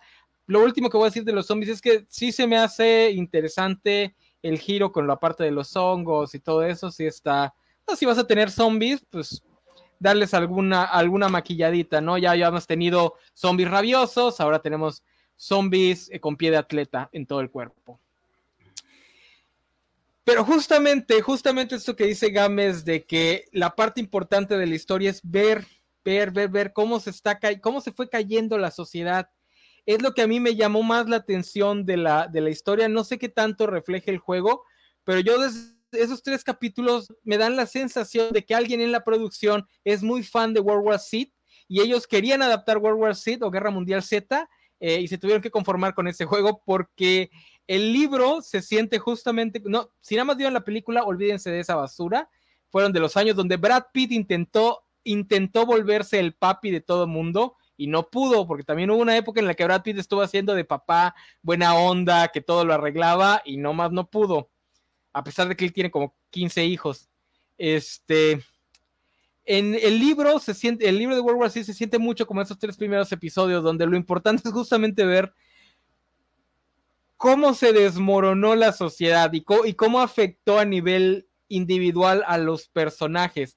No tanto la parte de sobrevivencia posapocalíptica, que también lo tiene, que también hay sobre armar nuevos gobiernos, también hay una, hay una parte en la que el gobierno se vuelve fascista y la fregada, este, pero la parte importante es justamente es esa, que en la serie tiene la forma de esos flashbacks que ya hemos visto, pues cada capítulo nos ha dado uno, no sé si vayan a mantener ese formato, lo que sí es que la duración del el flashback ha variado mucho. El primero es bastante largo, el segundo es bastante corto, el tercero es casi todo el capítulo. En el primero, pues vemos la historia de Joel y su hija. En el segundo, vemos cómo empieza, porque empieza en Yakarta la pandemia, este, cómo empieza a través de una, eh, no sé qué, de harinas y la fregada. Y en el tercero, en el tercero es la historia de Billy Frank, que es hasta ahorita el más bonito, que sí tengo entendido que esto es 100% de la serie, eso no existió en los juegos, y que a mí me gusta mucho. Por eso también se habría que ver qué tanto se van a pegar y qué tanto nada más era la excusa para contar otra cosa, porque igual y nada más los primeros dos capítulos eran los apegados al, juego y ya después van a irse alejando poco a mm, poco. No creo, yo creo que sí van a seguir una línea que traía el juego. Lo de Billy Frank es una forma diferente de contar lo que estaba implícito en el juego, pero no era directo, porque en el juego no los ves así, o sea, ves a Bill, interactúas con él, y sí te habla de Frank, que era su socio, pero sí se, cuando habla de él sí se le nota cierto cariño, y en el juego ves a Frank que se colgó porque lo mordieron y no quería morir, no quería ser un zombie. Y sí ves que le pega a Bill cuando dice, cuando lo ven, y ese quién es, es Frank, sí, era mi socio. Y aquí te dieron un cambio que se agradece mucho porque, aunque en este tipo de juegos, ese tipo de cosas quedan implícitas, pero se agradece el cambio, se agradece que metan más, porque aquí sí lo puedes ver. En un juego, imagínate esos intros de los, de los hongos y de la honguista esta, pues le vas a dar X para que avance, porque no te interesa, pero en la serie te da mucho background de cosas que en el juego en los juegos generalmente te los dan como notitas o grabaciones. O sea, easter eggs que vas recogiendo para saber un poco más de la historia. Pero aquí el, o sea, el, inicio del primer capítulo donde están los científicos, o sea, a mí me asustó. y el segundo con la señora esta en, allá en la India, pues más todavía. O sea, cuando la mona dice, ¿y, qué hacemos? ¿Nos ponemos Ting o, o, qué, o el, el, el Silca médico, ¿qué? Lo, no, no, no, quémenlo todo, nos vamos a quemar todos, básicamente. Este, ¿quieren hablar de alguno de los flashbacks que no sea el de Billy Frank o ya entramos directo al de Billy Frank? Billy Frank, Billy Frank. Billy Frank, Billy Frank, Billy Frank. No, no, no, es que ese, este capítulo rompió, rompió, por lo menos mis redes. Es que sí está, sí está bien bonito. Está bien, bien bonito. Digo, todos aquí lloramos, ¿verdad? Yo no lloré porque estoy muy comprometido con mi imagen de macho, pero este mi imagen de macho tóxico, pero fuera de eso, sí, no, sí, sí, está. Yo me dije, ah, Ron, por fin encontraste la felicidad. Yo, yo la verdad me, me, pasó como Isaac, o sea, tenía yo la lágrima aquí, acá, pero dije, no, no, no voy a llorar por una serie, me compuse y no lloré, pero sí estuve a punto de, se los juro que sí. Oye, yo, yo iba a decirle a mi esposa, eh, vente, vamos a ver la serie esta que estoy viendo de los zombies, y los, nomás que se durmió. Si no me hubiera visto así como Don Ramón con la banderita de gay, así gay.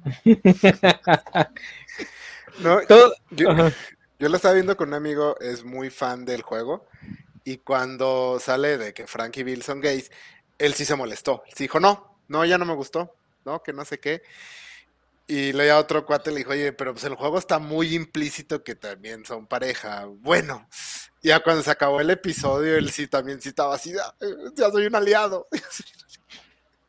Todos, todos somos ese, ese sticker del Chems con su, con su gorrita de aliado abrazando la, almohada. Este, a mí también me gusta que justamente empieza con el personaje de este actor, que es el personaje más famoso de este actor, que es Ron Swanson, que es básicamente el mismo personaje, nada más que en una versión no cómica. O sea, es un, es un libertario, es un prepper, eh, tiene su búnker, y justamente lo vemos vemos que él sobrevive la, masacre que causa el ejército, justamente porque no confía en el ejército y, está escondido cuando lo van a buscar. Eh, y sí, digo, para los que son muy eh, fans del personaje de, Ron Swanson, se ha de haber sido así como que, ¡qué giro!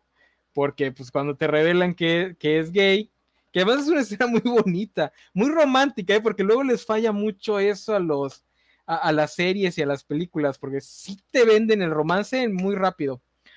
Digo, también entiendes que tenían años sin, bueno, en el caso de, de, Bill, Bill es, sí, ¿no? Bill es el preparacionista. El, prepper, el prepper, ajá. este, especialmente Bill, que pues se da a entender que nunca había estado con un hombre, o sea, que era gay, pero nunca había estado con un hombre. Eh, y pues sí, también entiendes la calentura, pero está muy bonita la escena del piano. No, y cómo Frank va descubriendo que es gay, así como que, ah, un hombre que sabe con qué marinar, que, que un, ¿qué, ¿qué, es lo que están comiendo? Conejo, ¿ah? Este, conejo, liebre. Que conejo va marinado con no sé qué. Es, y luego cuando ve cómo le sirve el vino, entonces... ya cuando le dice, ¿cuál es la chica? No hay ninguna chica, lo sé. no, cuando busca las canciones, o sea, cuando empieza, empieza con el, las guías, ah, no, ah, esta, esta es. Y, la, yo siento que la tocó mal y la cantó mal a propósito, para molestarlo. No, sí está. Digo, lo único que no me gusta mucho es que pintan a un libertariano así, que, que sí puede sobrevivir el apocalipsis. En la vida real son las más inútiles de, la sociedad americana. Eh, pero bueno, es fantasía. Eh, el otro actor yo no lo ubico. ¿Alguien lo ubica? No, no, es, es Sé que sale en White Lotus, pero porque lo googleé. Ah, ok, ok, ok. Pero no, no lo ubico. Que, además tienen muy buena química los dos, ¿eh? Digo, la, escena de cama está muy, muy tierna. Eh, que, también, o sea, porque te lo presentan como, pues, es un loquito de las armas. Tiene una, tiene dos paredes llenas de, pistolas y, rifles y la fregada. Eh, y cuando, cuando está en la cama y ve que pues, le tiene que decir que no tiene nada de experiencia. Eh, se me hizo, se me hizo súper, súper tierno. Eh, ¿algo, ¿Algo más del inicio de, esa relación? Este, que, justo yo veía quejas en, Twitter así de que, ya, saben, ¿no? El clásico de que inclusión forzada y no sé aquí, de que, ah, pero, este, ¿cómo, ¿cómo hacen una escena tan sexual? Y yo con mi cara de, o sea, es, o sea, obviamente, pues sí, o sea, creo que hemos visto cosas peores en parejas heterosexuales. Ah, hemos visto Game of Thrones. si fueran primos, nadie diría nada. Nadie diría nada.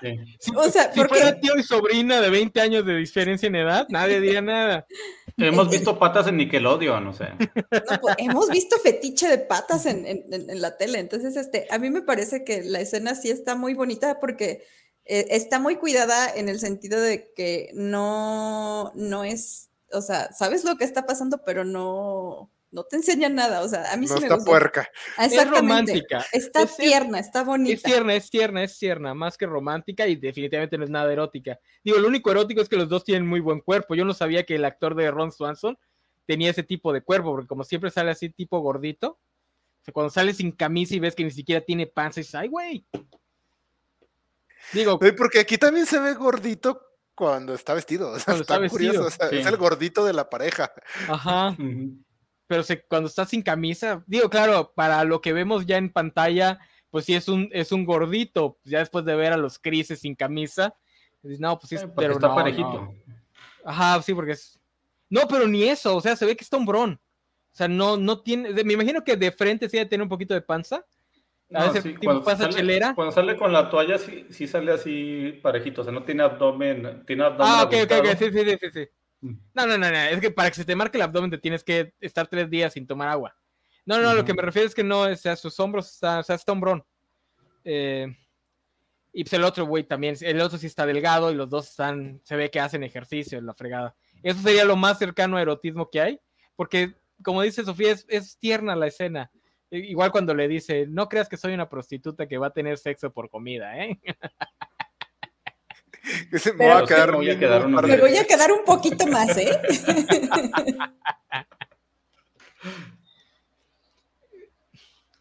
Y otra cosa que eso sí me gustó mucho es que básicamente el arco, porque es toda una película, o sea, digo, ¿cuánto dura el capítulo? Dura bastante, ¿verdad? Sí, Una hora diez. Ah, que sí, y de esa 90 minutos han de ser la, la historia de ellos, la otra media hora es la de, la de Joel y, y, y Ellie, entonces es básicamente una película. Eh, entonces como que el arco de esta historia es, él sabía cómo sobrevivir, pero Frank le enseñó a vivir, que está muy, digo, es muy cliché, muy Sí, obvio, pero- pero pues también para una pareja homosexual tampoco es tan, no está tan visto. No, y cómo presentan todo, o sea, toda su dinámica es tan, tan genuina, o sea, tan de pareja, o sea, si tienen esa relación. Cuando tienen la discusión de que él quiere tener bonitas las calles y el otro cree que es un gasto innecesario, esa es una discusión que si vives con tu pareja has tenido discusiones similares. Sí. Me encanta cuando le dice, pero es que, que, que dice que el gobierno no son nazis. Ah, no, El que si tu, si tu- Que tu tú piensas que el de- gobierno son nazis. Lo- son nazis. Sí, pero no eran antes. pero lo pensabas antes de que lo fuera.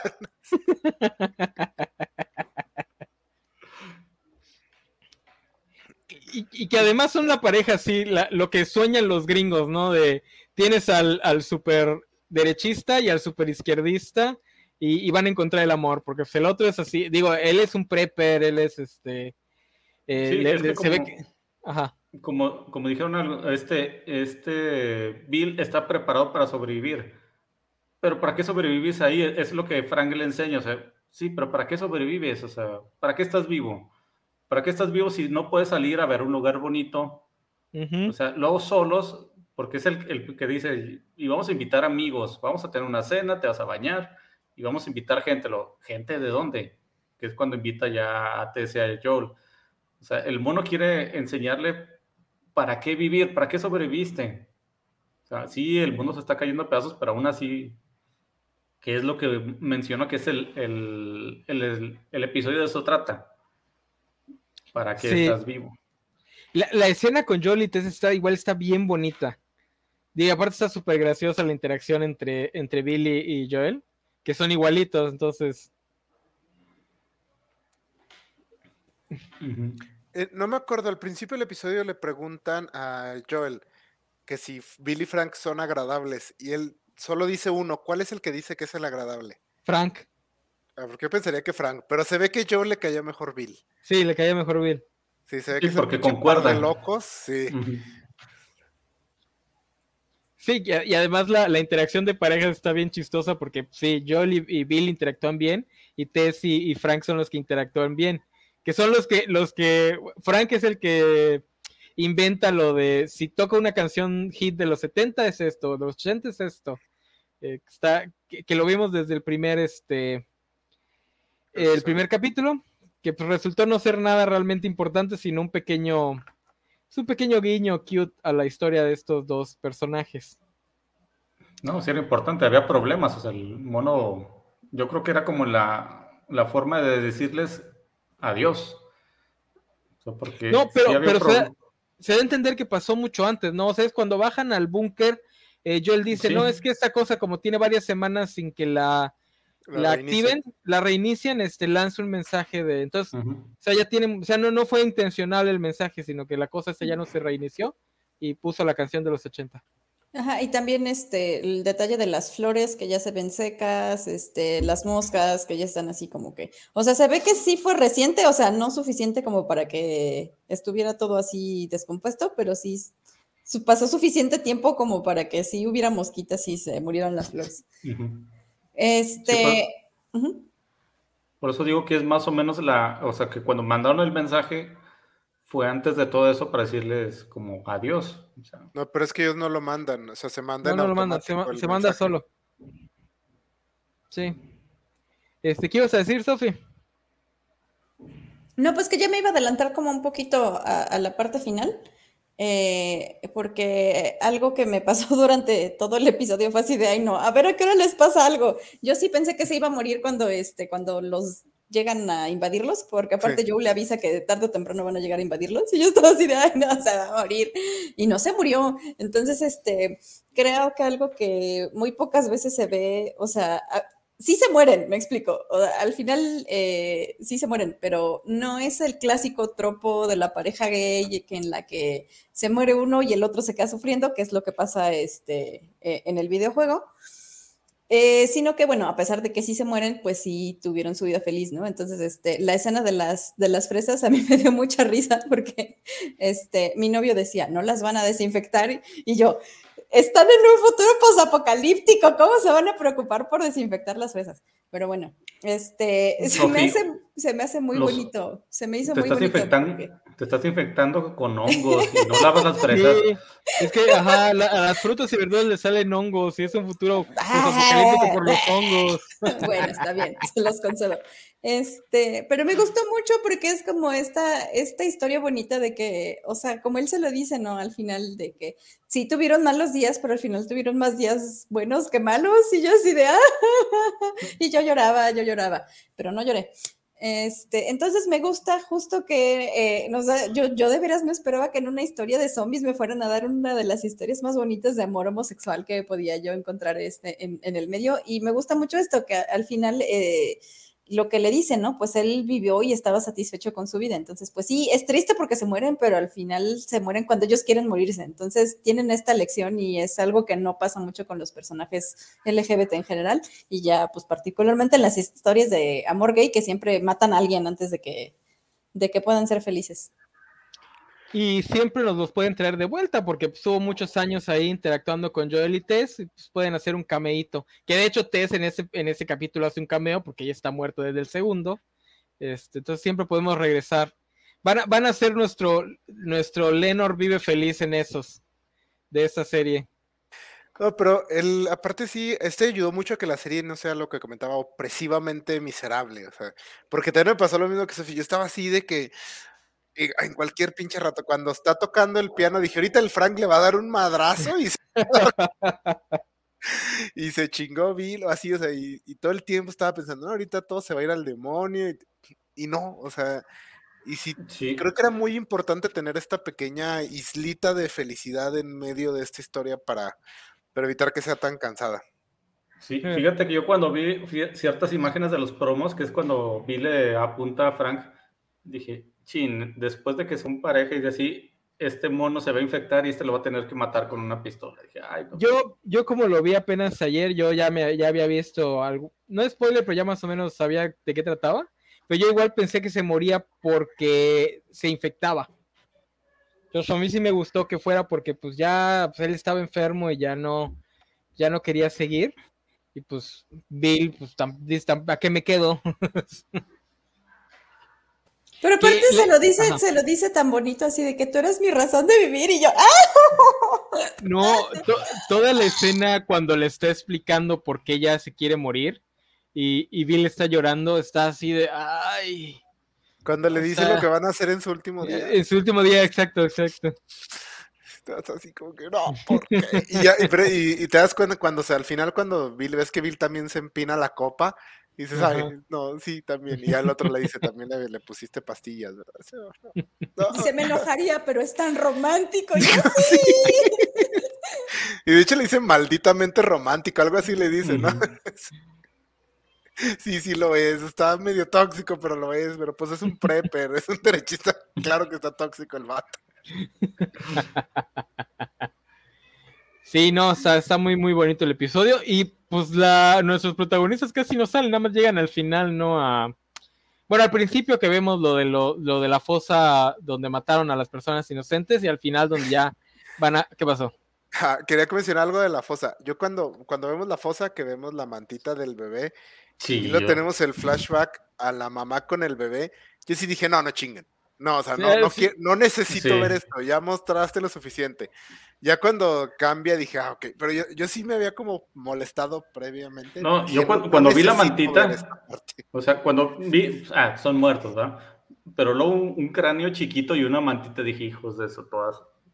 Los pues, con actor, luego ves al bebé y dije, no, no, no. Yo, yo sí dije, ¿será que se atrevan? Porque eso ya, eso ya son palabras mayores. O sea, ya ni Game of Thrones se aventaba tanto. Incluso si no se ve nada, pero si estábamos en el momento, eh, ya, ya, Digo, es el peligro de ese tipo de series que después vayan a malentender qué es lo que le está gustando a la gente y empiecen a querer subir el shock value. Porque como dice Sophie, han estado muy encima de esto. Digo, ese, ese tercer capítulo fue más eh, me- eh, agridulce, pero pues también vemos morir al- a, los personajes, entonces también había que ver si no, no se cargan la manita después. Pero bueno, algo más de no. Billy Frank. Algo más de Billy Frank. Y su, y su hermosa historia de Hallmark. Digo, Sí. una serie, una serie de zombies nos mete una película de Hallmark ahí de la nada. Eso a mí me da, eso a mí me da muchas esperanzas de pensar que es una serie que sí va a tomar riesgos y va a querer contar algo y no nada más están cabalgando una IP con, con cierto fandom ya establecido. Sí, porque es. De hecho, los primeros dos episodios eh, se sienten un poco apresurados de repente porque pues, tienen que sentar las bases de todo el mundo, las reglas. Y e- este episodio cobra todo ese crédito que sacaron. Y de todo modo está arriesgado decir durante todo un episodio no vas a ver a nuestros personajes prácticamente para nada. Y como menciona Gámez, pero aún así, este episodio, el mensaje que te da al final es claramente el eje de, de lo que va a ser el arco de Joel. Entonces, fue un, un riesgo que le salió muy bien. eh, y sí creo que una serie de Walking Dead hubiera hecho que uno de ellos dos se, se infectara, el otro lo matara y luego se suicidara. Este capítulo así hubiera acabado en The Walking Dead. Entonces, esta serie sí se alzó a la ocasión, creo yo. Que y lo hubiera matado bien- con un bat. Eh, no interrumpas a Sofía. Con espinas. este, que a mí me pasó, o sea, dice, es- escucho Isaac que dice que apurado y a mí más bien me, el primer capítulo me pareció pesadísimo, o sea, lo tuve que ver en dos partes y en la segunda me dormí dos veces y no pasó nada. Entonces, eh, ¿Qué, qué creo que parte? más bien ¿Qué, qué, qué, qué parte se te hizo pesada? Tú, no, o sea, la primera parte fue como muy consistente y luego cuando empieza a hablar con el guardia de que necesita tomar drogas para sobrevivir y en- entre que empieza esa parte y, eh, le entregan a Eli, la verdad sí me cabecé dos veces y no pasó nada mientras me cabecé. El, la trama del presente, el ritmo está medio raro. Imagino que porque es la parte que se parece más al juego. Porque si de repente está medio raro. Yo cuando llegan a la, al edificio donde están los, donde supuestamente iban a entregar a la Ellie, a mí se me había olvidado que iban a, a ver a los Firefly. Yo dije, ¿por qué se está metiendo al, por qué se están metiendo al edificio estas dos? No tienen miedo de lo que hay dentro. Después me cae el 20. Ah, es que se supone que es ahí donde se iban a ver con los Fireflies. Sí está, yo no sí está medio raro. Ajá, yo no entendí hasta que eh, vi a los muertos y dije yo, ah, claro que la tenían que dejar, ¿no? Algo así le, le dice que, que entonces que, este, pero no, o sea, el segundo capítulo ya no me costó trabajo, también a lo mejor porque este, lo vimos más temprano, pero sí siento que el primer capítulo fui- sí fue como muy pesado, no sé si también porque es más largo, eh, sobre todo la segunda mitad, y, pero no, el- el- este, este último capítulo con todo y que la historia es lenta, a mí, o sea, se me pasó rapidísimo, yo- cuando vi que duraba más de una hora, sí fue así como de, ah, ni cuenta me di. Sí, es yo que, entiendo ah, lo que sí entiendo lo que dice Sofi porque esa parte el primer capítulo es como el tutorial del inicio del juego, o sea, empiezas con la parte de la infección y la de el ejército y bla, bla, bla, pero luego la parte que es lo que se ve así medio lento, pero aún así es rápido comparado con la historia del juego, que me, me imagino que es lo que contaba Isaac, es una parte del tutorial donde empiezas a conocer lo que puedes hacer. Aquí se nota porque no puedes hacer nada más que ver pero en el juego sí es un poco más dinámico porque empiezas a recolectar cosas, como pasar de cierto, del punto A al punto B y así. Quizás por eso sí entiendo por qué se ve lento, pero porque básicamente nomás estás ahí, ah, qué bonito. No, es que mm, cuando digo apresurado o rápido no me refiero a que sea dinámico o entretenido.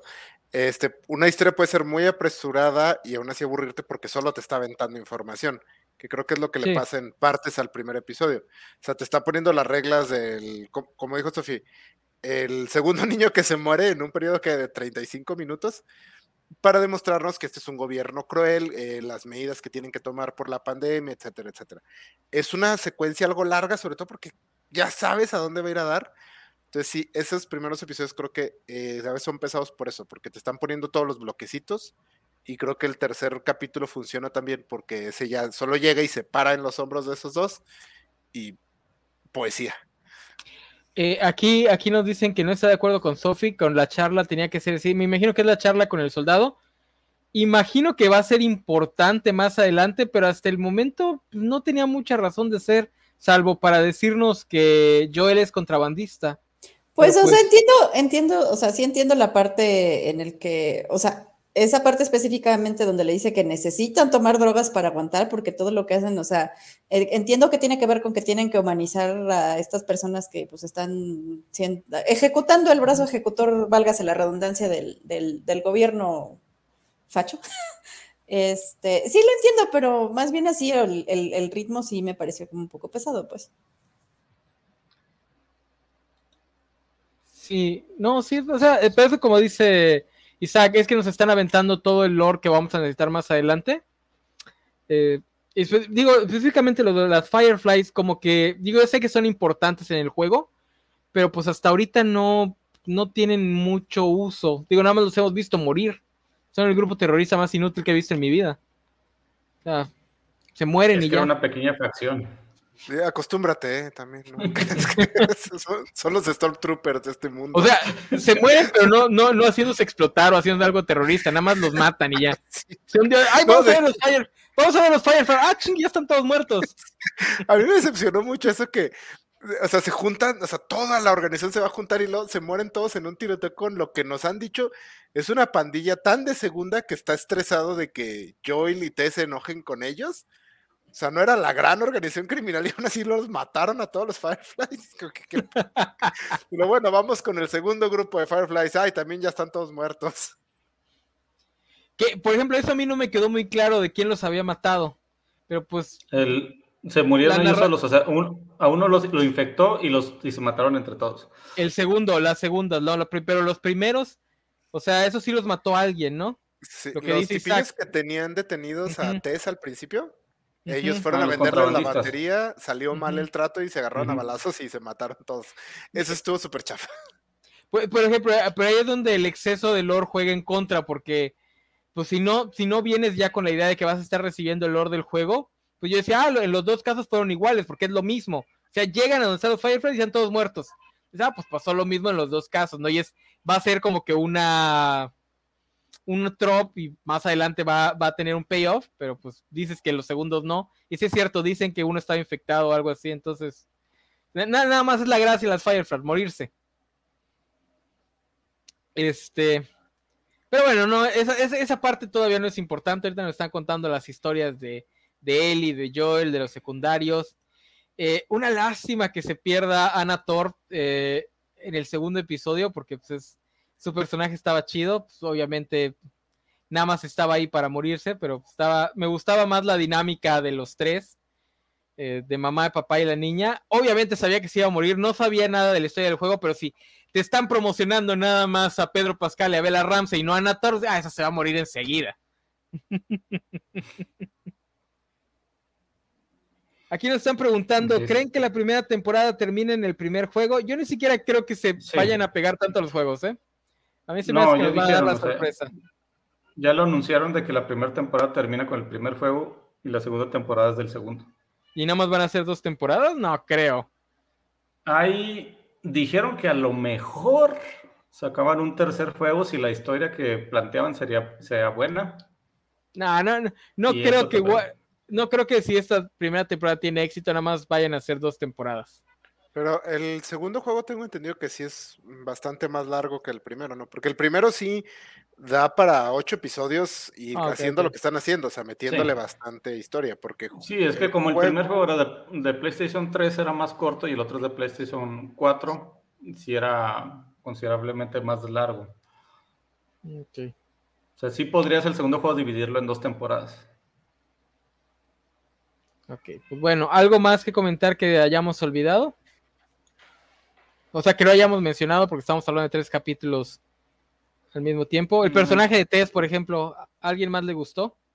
a mí me gustó mucho. Mm, de poco, creo que hay mucha oportunidad de enriquecerlo con flashbacks, porque lo que salió no fue No, pues tanto. De hecho, no yo tenía vi. la esperanza Sí. de que la dejaran vivir en la serie un rato más, pero no, no fue.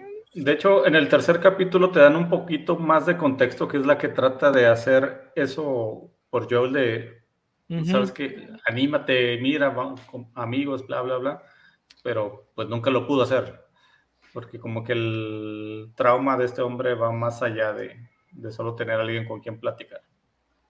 Sophie, ¿qué te pareció el personaje de Tess? Pues la verdad es que sí me pasó como un poco eso de que, ah, pues sí me cayó bien, pero tampoco me dieron como mucho como para sufrir cuando se murió.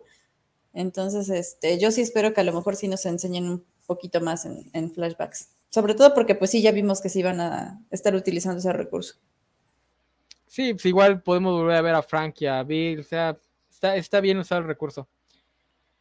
Eh, digo, obviamente sí la vamos a seguir viendo, ¿no? Ya el punto final. Sí, los, sí nos está gustando. Pues yo nada más les, les vuelvo a comentar, eh, si les gusta esta historia que tiene flashback y ese tipo de recursos narrativos, aviéntense World War Z, aquí nos estaba diciendo Semixi que a ella le gusta mucho el libro, el libro es precioso, la, la película es una basofia, eh, pero el libro es precioso y es básicamente este estilo de narración. La, el apocalipsis zombie es como la, la pura excusa para contarte otras cosas. Pues sí, Eh. no, es que aquí están adaptando el ciudadano Kane de los videojuegos. Es nada, es un ciudadano que hay de los videojuegos. Dice Geeklam, no incluso si- eh, siento que si no veíamos a Tess en la serie de- durante el presente no pasaba nada, pero obviamente con los flashbacks nos podían contar la historia. Sí, eh, la- o sea, digo yo porque la actriz se me hace muy buena actriz y se ve muy guapa ahí con, con, con su facha de que se agarra a madrazos a los adolescentes. Digo, Yo creo que con el moretón en la cara, ¿no? ¿Qué onda, puntos, puntos por madrear menores. Este. Pero sí, no, casi no vemos nada de ella. El personaje agarra, agarra atracción con el flashback, donde vemos cómo era cuando pues, no tenía que estar nada más pensando en su supervivencia inmediata. Que cierra un poco lo que fue su sacrificio, ¿no? Porque sí, de repente se siente como que sale de la nada lo de es que es la única esperanza y la fregada. Porque pues no la conocíamos, entonces no, no, no sabíamos qué era lo que la motivaba. Eh, dice, escuchen mejor el audiolibro de Guerra Mundial Z. Escuchar audiolibros no cuenta como lectura, mi buen Mr. Max. Este, no, esta se te va rápido. O sea, sí es un libro larguísimo, pero como son historias casi autocontenidas, enhiladas en una trama más global, entonces no, no lo Pero aquí sí pasa algo, no que, no que me ponen a leer libros donde no pasa nada. Les te avisamos que no pasaba nada en el nombre del viento. Que si no te caía bien el personaje y sus y su historia y su historia de tristeza tipo Remy no te iba a gustar. Nosotros lo dejamos bien en claro. Este, de hecho yo sigo apostando que no va a terminar de vencer a los Chandrian, que es lo que la trama, porque se me hace que esa trama nada más está ahí, nada más está ahí porque lo obligaron a ponerla. Eh, no, en Guerra Mundial Z sí, sí pasa un montón. Ves la, el inicio de la pandemia, porque ahí sí te lo explican muy detallado. Ves cómo se desata el, el outbreak zombie poco a poco. Después ves cómo el mundo se va al caño. Luego ves cómo el mundo trata de resurgir y salen estos gobiernos posapocalípticos y ya luego ves cómo por fin la sociedad logra renacer y regresar al amado capitalismo y democracia republicana que los gringos creen que es el final de la historia. La única parte, la única parte medio incómoda. Eh, pero bueno, esto fue The Last of Us, los primeros tres episodios. Vamos a regresar a hablar de los segundos tres episodios de la mitad de la temporada. Si las fechas dan, sí. Eh, digo, porque el Sí. que le interesaba no vino.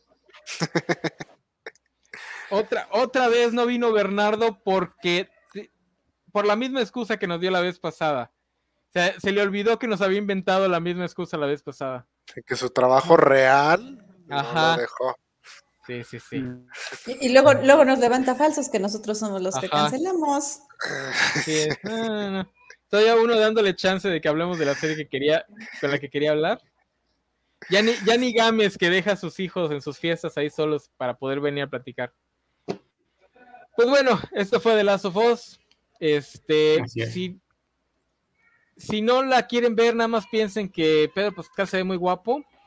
Eh, si son muy asquerosos con lo, con lo que son los hongos, ahí sí les diría que se lo piensen dos veces, porque si es, digo, no es tanto, porque pues como ya dijimos, los zombies no aparecen tanto, pero sí es tan asquerosito. De eso de la que le salgan los... eh, Pero bueno, o sea, fíjate que a mí sí, o sea, a mí sí me, no me- o sea, lo único que me gustan son los champiñones y comérmelos.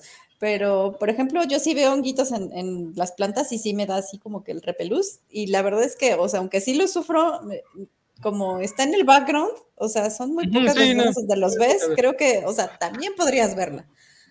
eh, pero, pero No. quedan avisados de eso. Hay, hay escenas Sí, donde sí. le sale de la boca el, el hongo a, a las personas. Entonces, Si alguna vez han entrado a su refri y alguna, algún tomatito ya se echó a perder y le salieron esos honguitos que parecen una ciudad, eso le sale de la boca a las personas. Una vez dejé un cáscaras de fruta en un bote de basura y como a los tres días volvió a ver, no sé qué tenía ese bote, pero así todo ¡puf! lleno de telarañas como un y yo, ah, demonios, te voy a quemar vivo. Traje un soplete Eh, ah, y quemé la casa. Es- Eso no lo comenté, pero eso sí me gustó porque los zombies son una trope que es para hablar del el miedo a las masas. Entonces me gusta que usen esto de los de que los hongos realmente lo que vemos de los hongos es pues la parte de arriba y abajo tienen toda una red interconectada que, le- que pues literalmente hace a estos zombies una red interconectada de criaturas. No son individuos, sino son un pues un mismo individuo o un mismo hongo, son un chingo de personas. Eso está interesante. Que Este, esto es propio de la serie también, porque en, Dice, en el, en el juego te infectaban con esporas. Con de la esporas. mordida. sí, sí, sí. Aquí dice, aquí sabe, aquí sabe una quesadilla de Cordyceps. No, lo que sabemos es que en el mundo de Last of Us, en Chilangolandia, no pasó nada porque pues, se los comieron, ¿no? O sea, contra, contra los chilangos y sus, y sus este, taquitos de huitlacoche no pudo, no pudo el Cordyceps. Porque si te puedas comer unos tacos sudados de- del metro de 10 por 10 varos, Sí, no te va a sí, hacer ni no madres el hongo. Eh, Este, pues bueno, está muy buena la serie, véanla. O no, digo, ¿quién soy yo para decirles qué hacer? Este, Tim Mauri. Ah, sí, sí, se Bixley. Ah, se me dice, aquí está Sofía otra vez diciendo que no le gustó. Este, el nombre del viento. Pero lo voy a acabar. Me estoy obligando a acabarlo. Si no, si, no, si no te gustó, no te va a gustar. O sea, el segundo libro es más de lo mismo. O sea, ahí sí pasan cosas porque se va al mundo de los de las hadas y luego se va a visitar a un este duque, pero y luego se va a entrenar con, con a la- al mundo de Naruto. Pero pues tampoco, o sea, es la, historia es él cometiendo estupideces. Ay, picha de hongos. Digo, sí, sí, es que a mí sí me gustan mucho los hongos, entonces estoy entre, ay, qué asco y Un sí, el guacala, qué rico. El, huitla- el huitlacoche es sabrosísimo. Y eso que a mí nada más me llegan los que ya están congelados. ah, el caldo de setas no sabe a nada.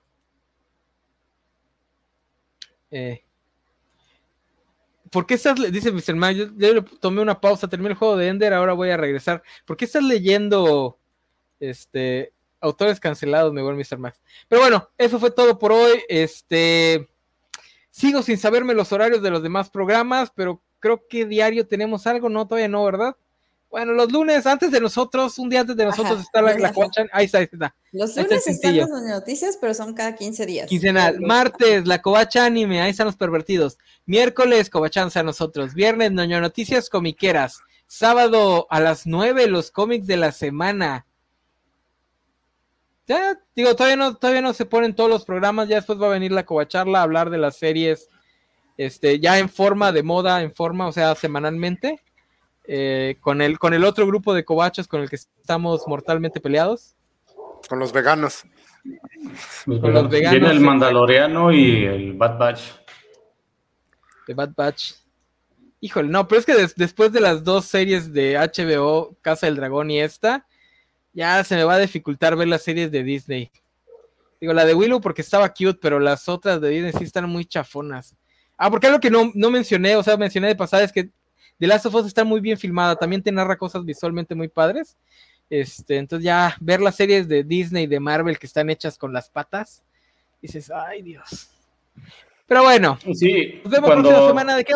Ajá, que- que antes de irme, que el, el programa de Dance Monsters de Netflix, de uno, que usan botargas eh, de, hechas por computadora para bailar, está, tiene mejor CGI que She-Hulk. que todas las de Marvel, o sea, Marvel nada más explota a sus trabajadores. Este, ¿de qué vamos a hablar la semana que viene? La semana que viene vamos a hablar de un tema que no genera este Flame Wars en internet. Vamos a hablar de por qué el universo cinemático de DC apesta. Y chance hablemos de, de qué esperamos de James Gunn. Yo no espero absolutamente nada porque no creo que vayan a, hacer ninguna de esas películas. Pero bueno, vamos a hablar por qué han sido malas, por qué, por qué el universo cinemático de DC no logró hacer lo que hizo el de Marvel. Eh, no sé si va a estar, Sofi, ¿vas a estar en ese? ¿Va a estar Isaac, va a estar Valentín, no sé si Gámez quiera volver a pasarse por aquí. Es, pues si puedes, Tal vez. ya sabes lo que veremos. la convocatoria está abierta. Pero bueno, entonces vengan a vernos. También vamos a hablar de romance. No sé si vamos a hablar de romance así en general en la más media o si nada más nos vamos a concentrar en los vampiros y la gente que los ama. No lo sé. Lo veremos después. Gracias por haber estado aquí. Encuentro mi outro. Bye bye.